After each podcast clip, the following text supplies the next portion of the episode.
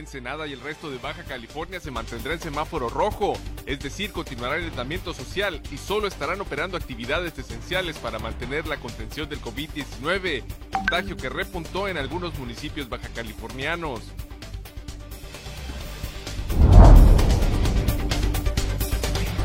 La construcción de la nueva clínica hospital del Instituto Mexicano del Seguro Social y el nuevo aeropuerto militar para Ensenada se encuentran actualmente en espera de continuar debido a la crisis generada por la pandemia, informó Alejandro Rizuribe, delegado único del gobierno federal en Baja California.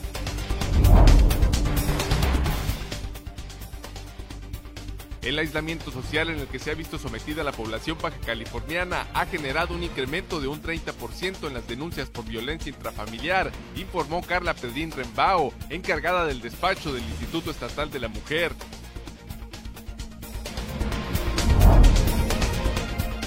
La mañana del sábado, alrededor de unos 120 automovilistas y acompañantes realizaron una caravana vehicular en contra del presidente Andrés Manuel López Obrador y para pedir su renuncia. La manifestación fue convocada por el Frente Nacional Anti-AMLO a través de redes sociales.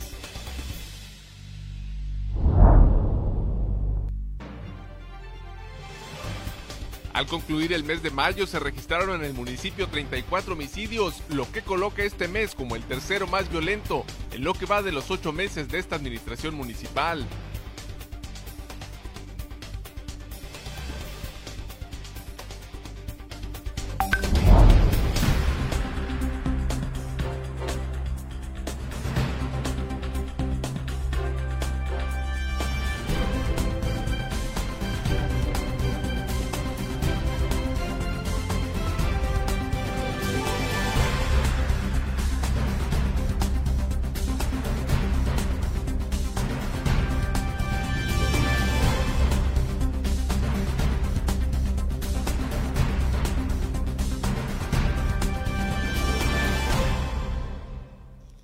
Bienvenidos a Zona Periodística de este lunes primero de junio de 2020. Este noticiario es una coproducción del periódico El Vigía y en La Mira TV. Ensenada se mantendrá con las medidas más estrictas para la prevención y contención del contagio del COVID-19, es decir, el aislamiento social y la operación solamente de aquellas actividades que están clasificadas como esenciales. Isabel Guerrero Ortega nos informa al respecto aunque la Jornada Nacional de Sana Distancia culminó este domingo 31 de mayo, debido a la ocupación hospitalaria y casos positivos de COVID-19, el semáforo se encuentra en rojo en nuestro estado, por lo que continuarán realizándose únicamente las actividades esenciales. Así lo reiteró el secretario de Salud del Estado, Óscar Pérez Rico. En forma muy breve, los semáforos por regiones eh, se, inician a partir del 1 de junio, que es el día de mañana. Baja California inicia con rojo, como ya habíamos comentado, y hasta el próximo miércoles el señor gobernador sabrá eh, qué, qué coloración este, es, vamos a estar para el siguiente lunes. Rojo, aquí empezamos, las escuelas están suspendidas, espacios públicos están suspendidos, actividades económicas solo esenciales. Entonces nosotros estamos en rojo, solo esenciales. El secretario de Salud destacó que para lograr que el semáforo cambie a verde y permita la reincorporación de todos los ciudadanos a los espacios públicos, se tomarán en cuenta cuatro factores. Y que Baja California está en rojo, eh, tiene cuatro indicadores críticos, los cuatro, cuatro indicadores, cuatro métricos que se miden para determinar si se abre o no se abre. Cada semana se van a estar evaluando esos cuatro indicadores.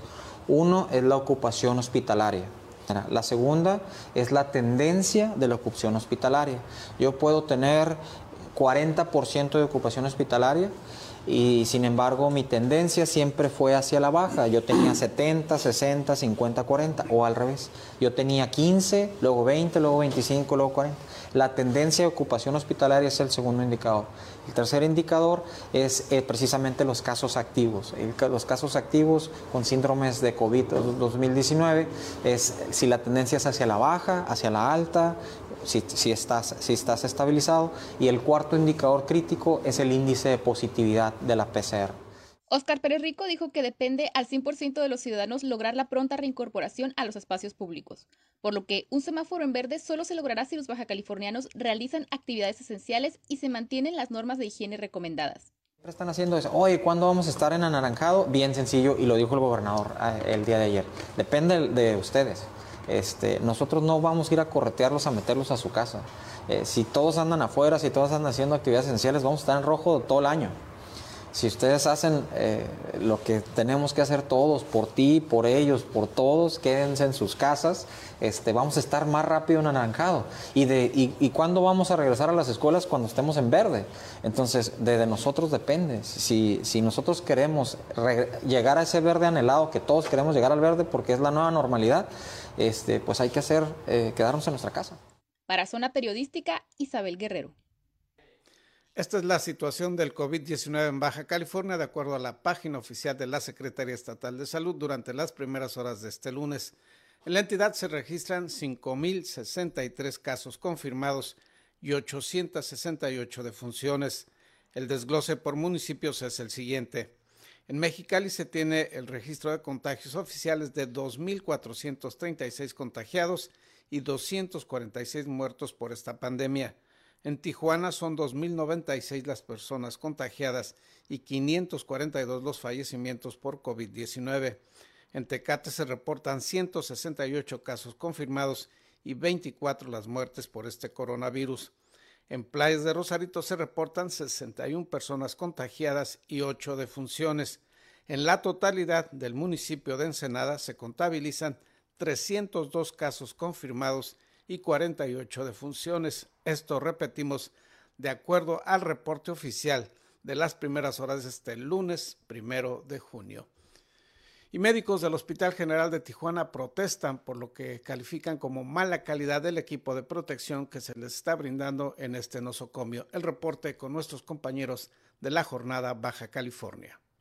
Médicos y enfermeras que atienden la primera línea de acción contra el COVID-19 en el Hospital General de Tijuana denunciaron de manera anónima que se encuentran preocupados tras la llegada de material de protección médica del gobierno federal en mal estado. Dicen que no cumplen con las medidas sanitarias médicas para protegerse del virus y temen por contagios. Estamos muy delgados y no cumplen con el sistema sanitario que necesitamos pues, para protegernos del COVID o entrar a las áreas COVID.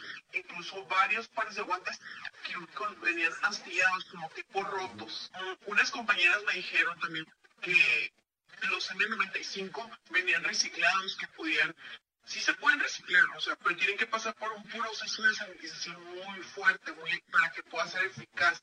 Entonces dicen que todavía no tenían restos de grasa, los overoles pandémicos están bien delgados, como de un centímetro de grosor, y nosotros pues ocupamos de tres centímetros y nos mandan uno porque uno se expone a contagios, pero con eso pues nos, nos contagiamos más. Mencionaron que el lunes 25 de mayo que llegó el material lo utilizaron para realizar su trabajo, pero tuvieron que seleccionarlo pues algunos llegaron rotos, cubrebocas que parecían de reuso y overoles que son de un material de muy delgado que los expone a contagios, aseguró el personal médico y teme que por el uso prolongado de un equipo de baja protección adquieran el coronavirus y sean unos focos de infección para sus familiares.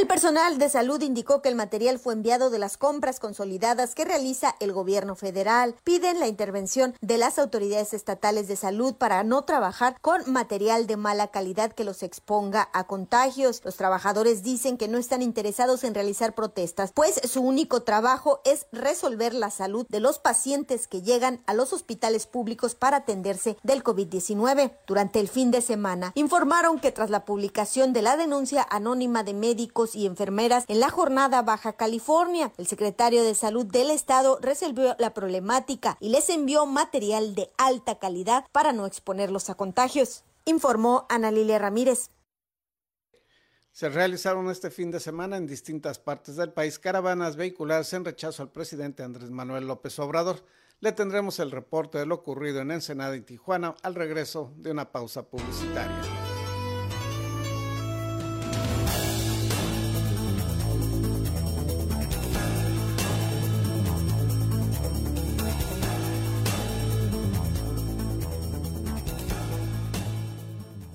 Soy Gerardo Sánchez García y te invito a ver en La Mira TV, la plataforma digital de Ensenada. Síguenos a través de nuestras redes sociales.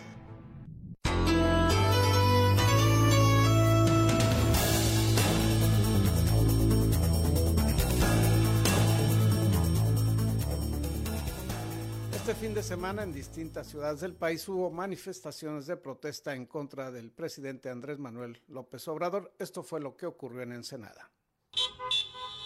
La mañana del sábado, alrededor de unos 120 automovilistas y acompañantes realizaron una caravana vehicular en contra del presidente Andrés Manuel López Obrador y para solicitar su renuncia. La manifestación fue convocada por el Frente Nacional Anti-AMLO, frena por sus siglas, a través de redes sociales. Estamos muy inconformes con la forma como está gobernando el señor López y ya este, sentimos que rebasa la, eh, la situación en el país y queremos un cambio. La caravana arrancó a las 10.40 de la mañana en el Parque Revolución de este puerto y avanzó por la Avenida Juárez hasta llegar al monumento al Benemérito de las Américas y de ahí se dirigió a la Plaza Cívica de la Patria donde concluyó y se disolvió el contingente alrededor de las 11.30 horas. Aunque algunos de los organizadores señalaron que en la Plaza Cívica hablaría uno o dos oradores, no se realizó ningún mitin y tras permanecer algunos minutos dentro de sus vehículos en ese sitio, los participantes empezaron a retirarse. Una de las promotoras de la protesta afirmó que la causa de la misma es la inconformidad con la forma de gobernar de quien llamó el señor López y consideró que al país ha sido rebasado en sus diferentes problemas. Eh, pues vamos a continuar manifestándonos hasta que este señor se retire. Este, el próximo 13 de junio tendremos de nuevo una marcha si es que no hemos tenido resultados. Eh, estamos eh, participando este día en 67 ciudades y el próximo 13 de junio esperemos que sean más. Invito a quienes estén interesados en conocer más sobre las actividades del Frena a que consulte las páginas de esta organización en las distintas redes sociales. Informó que las acciones de inconformidad continuarán e indicó que se prepara para el día 13 de junio una segunda caravana de protesta. Informó para Zona Periodística Gerardo Sánchez García. Y en Tijuana también hubo expresiones en contra del actual mandatario federal.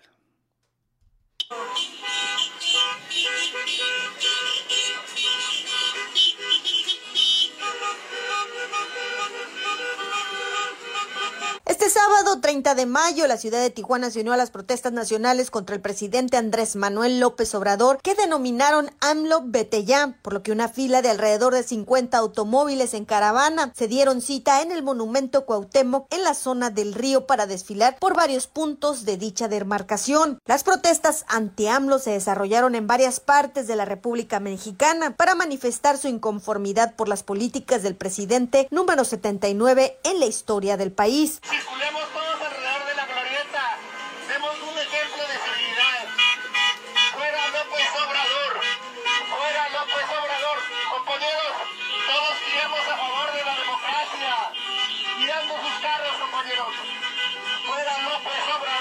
En medio de la pandemia, los manifestantes decidieron no congregarse con protestas a pie tierra y decidieron hacerlo a través de caravanas de automóviles, por lo que daban vueltas por distintas partes de la ciudad sin un rumbo fijo, lo que ocasionó un denso tráfico en la zona donde circulaban, informó Ana Lilia Ramírez. Le presentamos a continuación la lista de quienes podrían ser los que integrarán el Consejo Municipal Fundacional del municipio de San Quintín. La Comisión de Legislación, Gobernación y Puntos Constitucionales de la vigésima tercera legislatura depuró la lista de quienes integrarán la propuesta para formar el Consejo Municipal Fundacional del municipio de San Quintín, quedando 13 de 15 propuestos.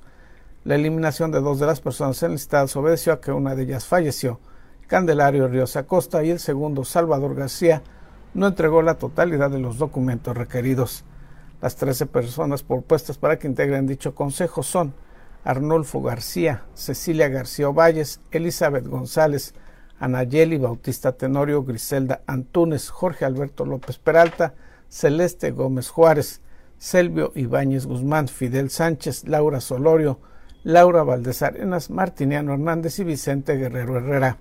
Conforme a lo establecido en el artículo 27 de la Constitución local y la Ley Orgánica del Régimen Municipal, corresponderá al Pleno de la Cámara de Diputados designar de entre estas personas a los cinco que fungirán como concejales propietarios y sus respectivos suplentes, quienes ocuparán esos cargos hasta que se integre el primer ayuntamiento del sexto municipio baja californiano luego de celebradas las elecciones constitucionales correspondientes. Asimismo, se acordó en dicha comisión turnar dicho listado a la Comisión de Coordinación Política para que determine cuál será el procedimiento de votación que corresponda. Una vez establecida esa normatividad, la elección de los concejales se realizará en una asamblea plenaria de los 25 diputados y diputadas que conforman la vigésima tercera legislatura de Baja California, sin que exista fecha fijada para que ese punto sea llevado al Pleno Legislativo. Informó para Zona Periodística Gerardo Sánchez García. Cierra el mes de mayo como uno de los más violentos en la historia de Ensenada. Los detalles al regreso de una pausa publicitaria.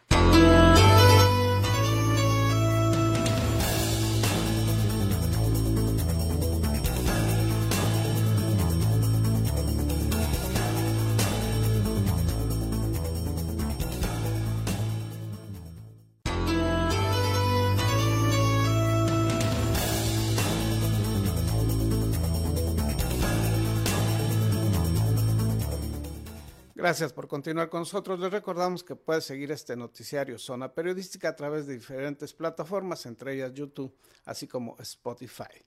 Con 34 homicidios, el pasado mes de mayo es uno de los más violentos que hemos vivido los ensenadenses.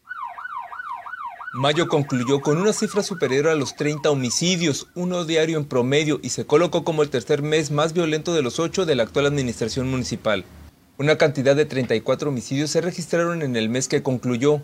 La mayoría de las víctimas fueron privadas de la vida con armas de fuego en sitios públicos, a plena luz del día y en el interior de sus vehículos. Una minoría de las agresiones ocurrieron por la noche en domicilios donde las víctimas quedaron tendidas sobre el piso, otras las abandonaron en sitios despoblados y alejados de la mancha urbana o perdieron la vida en el hospital. Mayo se colocó como el tercer mes más violento de la presente administración municipal. En el primer sitio se encuentra octubre del 2019 con 46 homicidios según estadísticas de la Fiscalía General del Estado. En segundo lugar está marzo del presente año con 40 muertes con medios violentos. El tercer sitio es compartido por los meses de abril y mayo con 34 víctimas de homicidio cada uno. La cantidad de asesinatos registrados en el pasado mes fue superior a los anotados en mayo de 2019 que tuvo 24 homicidios. Por la tarde de ayer, alrededor de las 17 horas, la Policía Municipal registró el ataque contra el conductor de un pickup de color negro y modelo reciente. Fue a la altura del kilómetro 12 de la carretera estatal a La Bufadora, en el poblado Esteban Cantú. La víctima perdió la vida en el interior del vehículo, cuya puerta izquierda quedó con al menos 20 orificios producidos por bala y la llanta delantera quedó dañada por causas aún desconocidas. El viernes, en hechos por separado, un hombre fue baleado en el estacionamiento del Soriana de la carretera Ojos Negros y condujo su vehículo a la estación Oriente de policía, al parecer para pedir ayuda, y se estrelló contra la entrada del estacionamiento de las patrullas, luego perdió la vida. Momentos después, en las calles Ciprés y Amapolas de la colonia Las Lomitas, otro conductor quedó sin vida y la camioneta que tripulaba paró su marcha con las llantas hacia arriba. Calles adelante fueron capturados tres sujetos armados al parecer relacionados con el homicidio. Para Zona Periodística, César Córdoba. Debido al confinamiento y a la crisis económica que azota Baja California debido a la pandemia, se incrementaron las denuncias por actos de violencia intrafamiliar. El aislamiento social a que se ha visto sometido la población baja californiana ha generado un incremento de un 30% de las denuncias por violencia intrafamiliar, informó Carla Pedrín Rembau, encargada del despacho del Instituto Estatal de la Mujer. Indicó que si bien las cifras van a la alza, se estima que no corresponde a la realidad, pues hay un gran número de casos que no se reportan o denuncian, principalmente las agresiones hacia las mujeres no llaman a sus familiares, la ocultan, la minimizan y ese es el objetivo. Ese debería ser nuestra población objetivo. Además, ¿no? De mejorar los sistemas de denuncia y los sistemas em, este, judiciales. Se estima, dijo, que el 91% de las mujeres que son víctimas de algún tipo de violencia no la denuncian ni piden ayuda, ocultan esa situación y la minimizan y tratan de justificarla. Por ello, enfatizó, el INMUJER está trabajando en la realización de una campaña en la que se busque que un mayor número de personas den aviso de ese tipo de situaciones. Porque no solamente no denuncia, es decir, que ni siquiera pide ayuda a sus redes familiares o de amistades. ¿no? Entonces, estas mujeres que, que viven la violencia y que de este 90%, el 80% cree que no es para tanto, ¿no? Que no, que no es suficiente lo que están viviendo para pedir ayuda o quejarse o decir algo.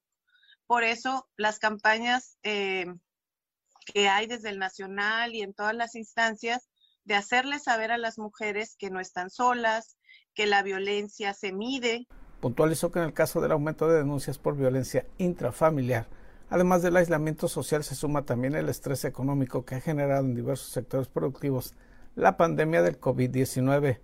No todas las familias han podido, sabido cómo aliviar sobrellevar ambas situaciones de una manera positiva, aunque sí hay conocimiento de que en algunos hogares la mayor convivencia ha reforzado lazos afectivos y mejores cercanías para enfrentar ambas crisis, tanto la sanitaria como lo económico, señaló Pedrín Rembao.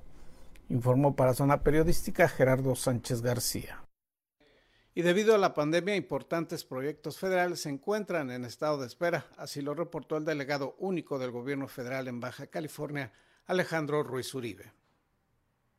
La construcción de la nueva clínica hospital del Instituto Mexicano del Seguro Social y del nuevo aeropuerto militar para Ensenada se encuentran actualmente en espera de continuar debido a la crisis generada por la pandemia, informó Alejandro Ruiz Uribe, delegado único del gobierno federal en Baja California.